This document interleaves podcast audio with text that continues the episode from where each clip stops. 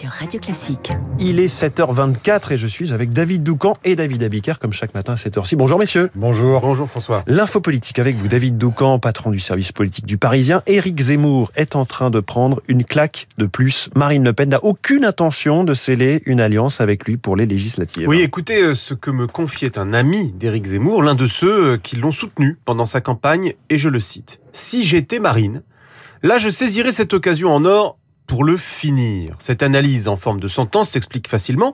Marine Le Pen, avec ses 41,5% à la présidentielle, n'a pas besoin d'Éric Zemmour, un ministre connaisseur de la carte électorale pronostique. Elle fera sur la seule marque RN, plus de 50% dès le premier tour dans de nombreuses circonscriptions, c'est mécanique. Et à la fin, elle peut avoir jusqu'à 100 députés. Alors, si Marine Le Pen consentait à une alliance avec Reconquête, elle pourrait sans doute gagner davantage de sièges, mais pas assez pour être majoritaire.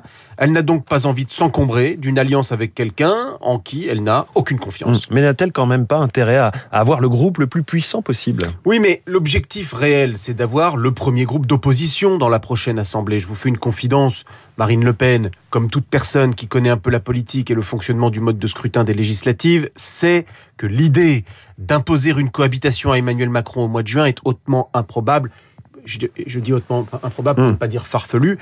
En revanche, humilier Éric Zemmour, ça c'est tout à fait possible. En refusant toute entente, elle pousse Reconquête à aller seule à la bataille avec un risque élevé pour Zemmour de n'obtenir non pas un ou deux députés, mais zéro. Le bilan de la grande aventure Zemmour serait alors 7% à la présidentielle, zéro élu aux législatives, d'où l'expression imagée, mais claire, de tout à l'heure, le finir. Éric Zemmour paye son comportement. Oui, était-il opportun de passer toute la campagne à mépriser Marine Le Pen? Vous vous souvenez de phrases comme par exemple « Elle, c'est les chats, moi, c'est les livres ». Était-il judicieux? Eh oui, Elle Marine Le Pen s'en souvient sans doute. C'est vexant. Hein. Était-il judicieux dimanche dernier de plaider euh, dans un même mouvement pour une alliance avec le RN, tout en affirmant, je cite, que pour la huitième fois la défaite frappait le nom Le Pen? Étrange technique de drague, franchement, et réaction logique du maire RN de Perpignan, Louis Alliot, dès le lendemain. Il faut qu'il dégonfle sa tête, euh, a-t-il dit, qui est énorme, et qu'il arrête d'insulter les gens. Bon. Après avoir essayé de la faire chuter, Éric Zemmour demande à Marine Le Pen de l'accueillir. Elle pourrait lui répondre en reprenant euh, l'expression fétiche du, du polémiste ben voyons. Ben voyons, expression célèbre qui était même sur des pancartes hein, tout au long de cette campagne. C'était l'info politique de David Doucan, à lire aussi dans le journal Le Parisien chaque matin, 7h27. David Abiker, les titres de la presse. Ce matin, à la une, tension sur le marché des cadres. C'est la une du Figaro Économie. Les employeurs révisent à la baisse leurs prévisions de recrutement pour 2022. Ceci dit, l'emploi des cadres reste à des niveaux records, nous dit les échos.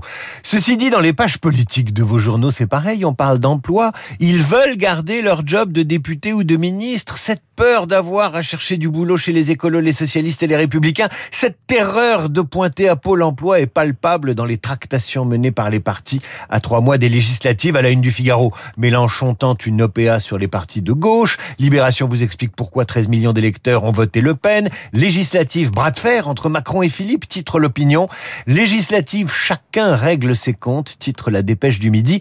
Et pour les députés et ministres qui ne retrouveraient pas à leur place, il y a la une de Ouest France. La restauration recrute 270 000 saisonniers. Avis au sortant. Avis au sortant. Merci David Abiker. Vous revenez à 8h30 pour votre grande revue de presse. Voici le programme de la matinale de Radio Classique. Je vous accompagne aujourd'hui jusqu'à 9h. D'abord la politique. On en parlait à l'instant. Nous sommes rentrés dès dimanche soir dans un nouveau marathon électoral vers les législatives. On entend et on, on échafaude toutes les hypothèses des coalitions. Un Jean-Luc Mélenchon, Premier ministre, un PS qui se range derrière l'extrême gauche. Qu'en est-il? Qu'est-il possible? L'invité de la matinale, c'est Anne-Charlène Bézina, constitutionnaliste, maître de conférence en droit public dans ce studio à 8h15. La politique dans Esprit Libre avec le journaliste et écrivain Franz-Olivier Gisbert, avec Guillaume Durand à 8h40 et d'ici là, les spécialistes. Quelle est la réalité du bras de fer entre la Russie et l'Europe sur le gaz, bras de fer économique et diplomatique? Deux spécialistes, Régis Le Sommet, grand reporter, et Philippe Chalmin, historien, économiste, spécialiste des matières premières. Les spécialistes dans 10 minutes après le journal et après la météo.